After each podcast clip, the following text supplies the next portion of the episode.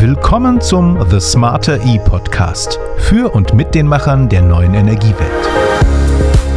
Viele Unternehmen streben heute als Beitrag zum Klimaschutz eine CO2-neutrale Produktion an. Besonders schwierig ist das vielleicht für eine Branche, die üblicherweise sehr viel Energie benötigt, nämlich die Eisproduktion. Erst wird gekocht, dann gekühlt und eingefroren und die Kühlung muss aufrechterhalten werden, bis das Eis den Mund des Verbrauchers erreicht. Die Florida Eismanufaktur in Berlin produziert täglich rund 30.000 Becher, CO2-neutral. Und das Erzeugnis ist, jedenfalls wenn man Berliner fragt, nicht nur umweltfreundlich, sondern auch sehr lecker. Wie aber schafft man das? Wie läuft so eine Produktion konkret ab und welche Technologien sind hierfür nötig? Mein Name ist Tobias Bücklein und ich spreche darüber jetzt mit Olaf Höhn, dem Geschäftsführer der Florida Eis GmbH in Spandau. Hallo, Herr Höhn. Ja, schönen guten Morgen, Herr Bücklein. Hallo. Herr Höhn, haben Sie eigentlich zuerst Eis gemocht oder äh, lag Ihnen schon als Kind der Umweltschutz vor allem am Herzen? Na, mit Sicherheit nicht. Ich gehöre ganz klar zu den Menschen, ähm, Sie wissen mein Alter, ich bin 1949 geboren. Da war das Auto natürlich noch ein sehr dominantes äh, Vehikel. Somit bin ich vom Saulus zum Paulus und äh, habe erst, naja, 2005, 2010 angefangen darüber nachzudenken, und äh, fahre ja nun auch schon seit sechs oder sieben Jahren ein E-Pkw. Mhm. Der Anstoß war allerdings mein Sohn. Mein Sohn ist Geologe, okay. Diplom-Geologe für Hydrologie. Und das sind ja die, die die Welt mal untersucht haben und sagen, wie alt sie ist und was alles schon passiert ist. Und äh, den Klimawandel natürlich auch ganz klar sehen, aber eben mit dem Beschleunigungsfaktor. Und das ist mir dann doch klar geworden, dass ich etwas tun musste. Mhm. Und somit baut man neu. Wir hatten gut zu tun. Es waren äh, gute Aufträge da und äh, plötzlich habe ich gemerkt, da ist ja viel mehr machbar. Mhm. Wir haben also die Möglichkeit, nicht nur eine Photovoltaikanlage, dann kam Solarthermie dazu mhm. und ich war einer der ersten, der eine Adsorptionskälteanlage äh, aufgestellt hat, mhm. ebenfalls durch Förderprogramme vom Hersteller wie auch von der Bundesregierung, das ist alles unterstützt worden und äh, plötzlich habe ich gemerkt, das macht ja Spaß. Mhm. Es macht ja Spaß, solche Dinge zu bauen und jeden Morgen aufzustehen und sagen, oh, wieder etwas gespart. Ja, wir werden äh, bestimmt noch ins Detail gehen bei den technischen Aspekten, aber das heißt, dass Sie die Eisproduktion auch schon vorher gemacht haben, bevor Sie den Gedanken hatten, sie CO2-neutral zu gestalten? Ja, ja ich habe 85 mit Eis angefangen. Ich komme ja aus dem Bäckerhandwerk, mhm. bin ja selber Maschinenbauingenieur und äh, dann gab es so ein paar Unterschiede äh, in der Firma mit meinem Bruder. Habe ich gesagt, jetzt machst du mal was Neues. Hm. Und Sie haben es ja eingangs schon gesagt. Eis ist natürlich so ein bisschen, ja, ich bin ein klassisches Süßmaul. Wenn ich meinen Schrank aufmache, werden Sie immer eine Tafel Schokolade finden. Aber ich weiß, dass ich in dem Alter und als mittelständisches Unternehmen einen Beitrag leisten muss für die Generationen, die jetzt kommen, die das von uns erwarten. Und da bin ich auch ein bisschen verbissen geworden, äh, weil ich leider erkennen muss, dass die Unterstützung in der Politik doch eher schwach ist, mhm. Äh, dass die Verbände immer hinterherhinken. Und somit mache ich einfach mein Ding und freue mich, wenn ich Erfolg habe. Natürlich, hm. ich muss natürlich Geld verdienen. Am jedem ersten stehen jede Menge Mitarbeiter hinter mir hm. und sagen, äh, lieber Chef, wir wollen gerne Geld haben. Wie viele Mitarbeiter sind es bei Ihnen inzwischen? Also in beiden Betrieben knapp 200. Mhm. Okay. Nun, Sie haben gerade gesagt, Unternehmer müssen vorangehen. Wann sind Sie diesen Weg eingeschlagen zum CO2-neutralen Unternehmen? Mit dem Bau der neuen Produktion hier 2011, 12 haben wir angefangen zu bauen. 13 war die Eröffnung mhm. und habe enorm viele Erkenntnisse gewonnen äh, die ich leider in den Medien nicht wiederfinde. Hm. Und somit bin ich so immer noch so ein bisschen auf weiter Flur Alleine will ich nicht mehr sagen, aber äh, es, es, wird nachgefragt und es wird immer erstaunlich erkannt, ach, das wussten wir nicht. Wenn Sie schon sagen, die Medien äh, haben Ihnen nicht viel genutzt, die Politik auch nicht. Ähm, hatten Sie sonst fachliche Unterstützung? Wer hat Ihnen geholfen oder hatten Sie Vorbilder? Sie haben von der Tafel Schokolade gesprochen. Ich hatte mal ein Interview mit Alfred Ritter, der hat ja schon CO2-neutral auch schon mal produziert. Ist das vielleicht so ein Vorbild gewesen? Nein, also überhaupt nicht. Ich habe einfach angefangen. Ich bin noch der typische so ein bisschen autodidaktisch bin ich veranlagt äh, und äh, damals konnte man, äh, es gab schon Ingenieurbüros, die einen beraten konnten, aber nicht das, was man heute weiß. Mhm. Und somit habe ich mich da reingekniet und so gesehen bin ich heute, glaube ich, ganz firm da drin. Mhm. Und ich sehe, dass es so viel Neuerungen im Augenblick gibt. So schnell kann man eine Firma gar nicht umbauen. Und deswegen im Hinterkopf äh, lauert natürlich schon die große Idee, eine CO2-freie Produktion zu bauen. Und das würde ich gerne noch umsetzen. Ich probiere es zumindest. Bevor wir jetzt auch in die Details einsteigen, in die innovativen und technischen Details, ähm, auf den Eisbechern steht ja nicht direkt drauf CO2-neutral, glaube ich, sondern einfach umweltfreundlich ähm, aus der Manufaktur. Wie CO2-neutral ist die Produktion heute? Also ist sie schon 100 Prozent? Äh, jein. Äh, wir verschieben natürlich ein bisschen in die falsche Richtung, weil wir immer mehr machen. Äh, und die Firma ist mal ausgelegt worden für einen bestimmten Mindestumsatz und einen Maximalumsatz. Und den haben wir natürlich überschritten. Mhm. Im Augenblick bin ich gerade dabei. Es ist fast alles entschieden. Es ist nur noch eine Zeit der Umsetzung. Äh, wir werden vom PP-Plastik, äh, wenn ich das mal so bezeichnen darf, am Jahresende generell weg sein. Es wird wahrscheinlich Januar, Februar werden. Sie wissen, sowas verzieht sich immer so ein bisschen mhm. aufgrund der Herstellung. Und selbst in dem Punkt, wenn wir den neuen Naturpapierbecher, den wir jetzt schon eingeführt haben, aber schon wieder sterben lassen, weil es schon wieder neue Materialien gibt. Wir haben ja also enorm eine, eine Entwicklung, äh, die ist ja sehr, sehr schnell. Und äh, wenn Sie das Geld immer nur einmal ausgeben können, äh, dann müssen Sie aufpassen, dass Sie nichts Falsches kaufen. Und wenn Sie auf meinen Schreibtisch gucken könnten, dann würden Sie hier eine Sammlung von Löffeln sehen. Alles Holzlöffel. Mhm. Wie viele Bäume sind das, die wir da tagtäglich abhacken, um Holzlöffel wegwerfen zu dürfen? Wir werfen den ja auch weg. Da ist ja keine Holzsammelstelle. Ja. Und so gesehen ist das extrem komplex. Was ich aber nicht wusste, was vielleicht doch interessant ist, dass der Mensch enorm effizient ist, viel effizienter als eine Maschine. Mhm. Das heißt, Sie arbeiten viel mit Menschen äh, oder wo Sie können mit Menschen statt mit Maschinen? Richtig. Äh, ich hatte ja nur in der letzten Zeit äh, mit steigender Tendenz Kamerateams hier, Fernsehteams hier und ähm, die sich das angeschaut haben und einer von den großen Sendern sagte, Herr Höhn, das ist ja toll organisiert, wie die Leute hier alle am man, ich sage das mal so am Band, es ist kein Band natürlich, jeder hat seine einzelne Maschine, wie wir das umsetzen, sodass wir auf Becherstückzahlen kommen. Sie haben schon gesagt, eingangs 30.000, 40.000 werden es bald werden und nächstes Jahr kommen wieder ein paar Prozent hinzu. Und äh, das machen alles Menschen mit relativ wenig Technologie. Und somit habe ich natürlich auch eine kleine Stromrechnung. Jetzt Stromrechnung ist für mich ein Stichwort. Also Sie haben natürlich Photovoltaik für die Energieerzeugung und Sie benutzen Solarthermie und Holzpellets haben Sie auch im Einsatz. Ähm, das ist, glaube ich, für viele auch nachvollziehbar, dass die Energie eben ähm, regenerativ erzeugt werden muss. Aber Sie haben noch ein paar Spezialitäten ähm, in Ihrer Produktion, die vielleicht nicht jeder so hat. Sie haben es vorhin schon ein paar Mal angedeutet. Können Sie auch gerade als Ingenieur mir das nochmal so ein bisschen erklären? Was ist denn ein künstlicher Permafrostboden und ähm, was ist da diese Besonderheit dran?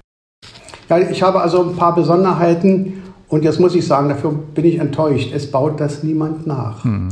Ich fange mal ganz vorne an. Der Permafrostboden war eine Idee der Fachhochschule Detmold weil der Bauleiter, als ich hier baute, äh, hatte da Connection zu und sagte, Herr Höhn, da kommt mal ein junger Mann, der hat eine Idee. Und der trug mir das vor, sagte, Herr Höhn, wenn Sie hier einen Meter Glasschaumschotter reinschütten, brauchen Sie keine elektrische Heizung. Äh, Tiefkühlzellen, große Tiefkühlzellen, wie wir sie von Speditionen kennen, die haben ja riesige Zellen. Mhm. Da, hier um die Ecke bei uns ist äh, eine Spedition mit 5000 Palettenstellplätzen, also gigantisch. Die beheizen auch den Fußboden, weil wenn Sie mal abschalten, der ist ja gefroren, der Betonboden, dann würde er reißen. Mhm. Somit ist da eine kleine Heizung drin. Die ist natürlich kontraproduktiv, ist ja klar. Sie rettet nur den Boden. Mhm. Und äh, ich kann mich sehr gut erinnern, wie äh, der Bauer der Tiefkühlzelle äh, mit betenden Händen vor mir stand und sagte, Höhen, machen Sie das nicht, lassen Sie die Heizung einbauen, mhm. Sie reißen die Zelle wieder ab und eine Tiefkühlzelle baut man nur einmal auf, mhm. weil die wird verklebt, Abbau, wenn der Boden kaputt ist, das ist schwer machbar. Ich habe es trotzdem gemacht und der Boden ist jetzt seit 2012 im Einsatz und ähm, ich will nicht sagen, dass er wie neu aussieht, mhm. aber er ist einwandfrei. Das sind alleine 100.000 Kilowattstunden Energiekosten plus das Kontraproduktive, was wir, wir müssen ja nicht mehr kühlen. Mhm. Und ich habe vor kurzem das Experiment gemacht und habe ein Loch in den Fußboden gebohrt mhm. oder bohren lassen. Und äh, das ist auch dokumentiert worden und äh, habe dann natürlich einen Thermometer reingesteckt und wir haben so einen Meter tief Betonboden und dann bis Mitte Glasschaumschotter. Da sind 16, 17 Grad minus da unten. In der Zelle selber sind 24 Grad minus. Mhm. Und also der Permafrostboden ist da, der die Zelle von unten kühlt. Und das funktioniert einwandfrei. Mhm. Es hat bis jetzt niemand nachgemacht. Mhm. Auch die Fahrzeuge, die ich habe. Ich hab, bin der Einzige auf dieser Welt und ich kann es so nur sagen, obwohl jetzt ein Unternehmen was nachmacht, nachgemacht hat, was aber nicht funktioniert. Elektro-LKWs mit Tiefkühlung. Mhm. Und äh, diese eutectische Kühlung gab es schon immer zu kaufen. Es ist ja nichts Neues. Sie merken ja, die Worte sind ja uralt. Mhm. Adsorption ist uralt, äh, Eutektik ist uralt. Nichts Neues. Mhm. Nur eben neu verpackt, äh, bisschen optimiert und funktionstüchtig gemacht. Was Ihre Lieferfahrzeuge betrifft, haben Sie natürlich einen sehr großen Zugriff und können gestalten. Es gibt natürlich auch äh, Bereiche, in denen ist es vielleicht schwieriger. Also zum einen fällt mir ein äh, natürlich, dass Sie Rohstoffe zukaufen. Wie können Sie denn da die CO2-Bilanz überhaupt beeinflussen? Also wir sind in der letzten Zeit extrem gewachsen. Ich sehe aber auch, dass ich jetzt seit kurzem eine neue Mitarbeiterin habe, die sich damit nur beschäftigt, mit dem Einkauf. Äh, da ist noch viel zu kompensieren. Mhm. Äh, wir werden auch im neuen Jahr regionaler starten. Wir werden da also auch in dem Bereich wesentlich mehr, mehr machen. Mhm. Natürlich wird es immer sehr schwierig sein. Eine Vanilleschote kommt nun mal aus Tahiti oder Madagaskar. Oder äh, die Mango, die wächst hier mit dem besten Willen nicht. Und da habe ich auch schon mit Politikern gesprochen. Ich habe natürlich noch ein paar Marktzwänge, die ich unter, denen ich unterliege. Mhm. Aber ähm, wenn wir Milchprodukte einkaufen, die kommen alle aus Deutschland, überwiegend auch aus Holland. Das sind ja, sage ich mal, Nachbarländer. Das will ich also ein bisschen in den Kreis zusammenpacken. Hm. Äh, große Regionalität. Und diese Unternehmen sind alle genauso ausgerichtet wie ich. Mhm.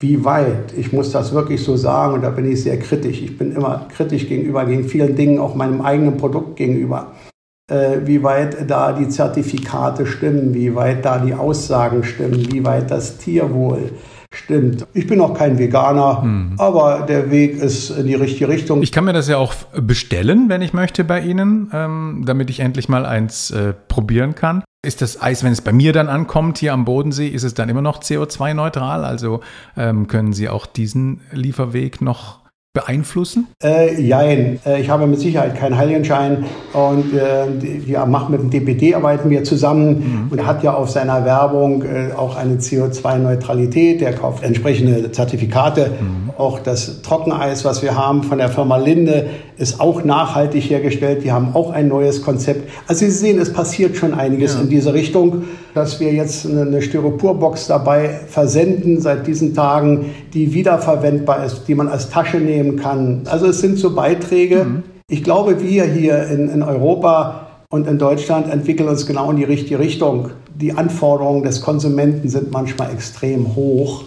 Und die müssen wir erfüllen. Sie sind ja auch Unternehmer, das heißt, Sie brauchen eigentlich keinen Heiligenschein und Sie dürfen aber auch nicht verhungern. Vielleicht können Sie da noch ein Wort dazu sagen. Wie hat sich denn diese ganze Umstellung auf Ihre Wirtschaftlichkeit ausgewirkt? Zahlen Sie da drauf oder wie würden Sie das beurteilen? Ich habe auch schon ganz kurz erwähnt, äh, eine Frau, die von der Bank kommt und ich kann mich gut daran erinnern, an Gespräche, die dann sagte, du Olaf, äh, wenn du so weitermachst, schlafen wir unter der Brücke.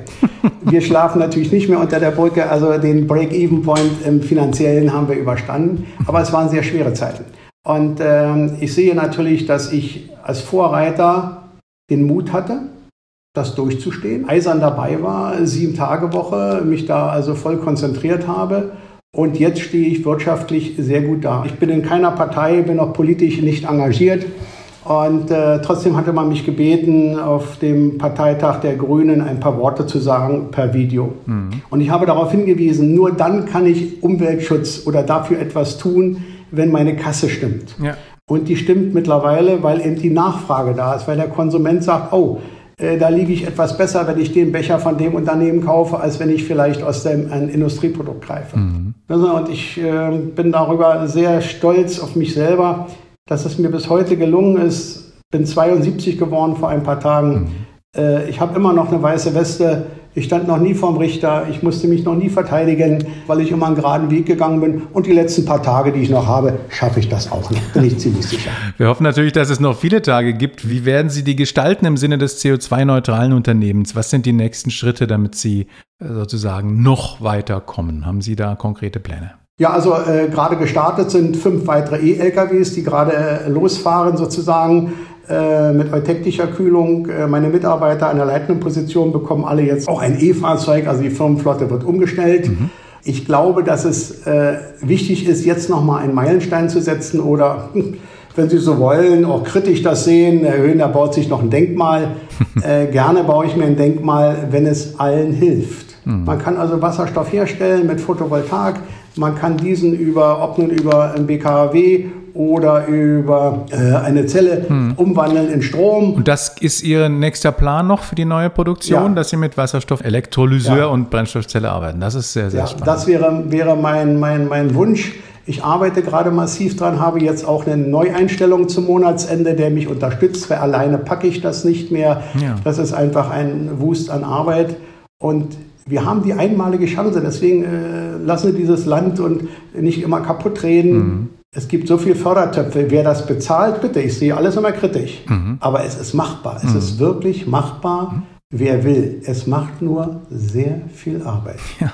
Ich sitze jeden Sonnabend und Sonntag hier am Schreibtisch und arbeite das ab, was ich in der Woche nicht schaffe. Mhm. Ich gehe gerne hierher. Das macht mir Spaß, dass ich vielleicht andere motivieren kann, Sie müssen nicht mein Eis kaufen, aber nachmachen. Mhm. Das ist mein Ziel, das ich gerne noch umsetzen würde. Das klingt gut. Wir bleiben dran. Und äh, wenn Sie sich, liebe Zuhörerinnen und Zuhörer, für Florida Eis interessieren, findet man die ganz leicht im Internet unter www.floridaeis.de. Ganz herzlichen Dank, Herr Höhn. Dankeschön, Herr Bücklein. Ich hoffe, liebe Zuhörerinnen und Zuhörer, Ihnen hat dieser Podcast wieder gut gefallen. Dann seien Sie auch das nächste Mal wieder dabei. Und wir hören uns dann. Ihr Tobias Bücklein.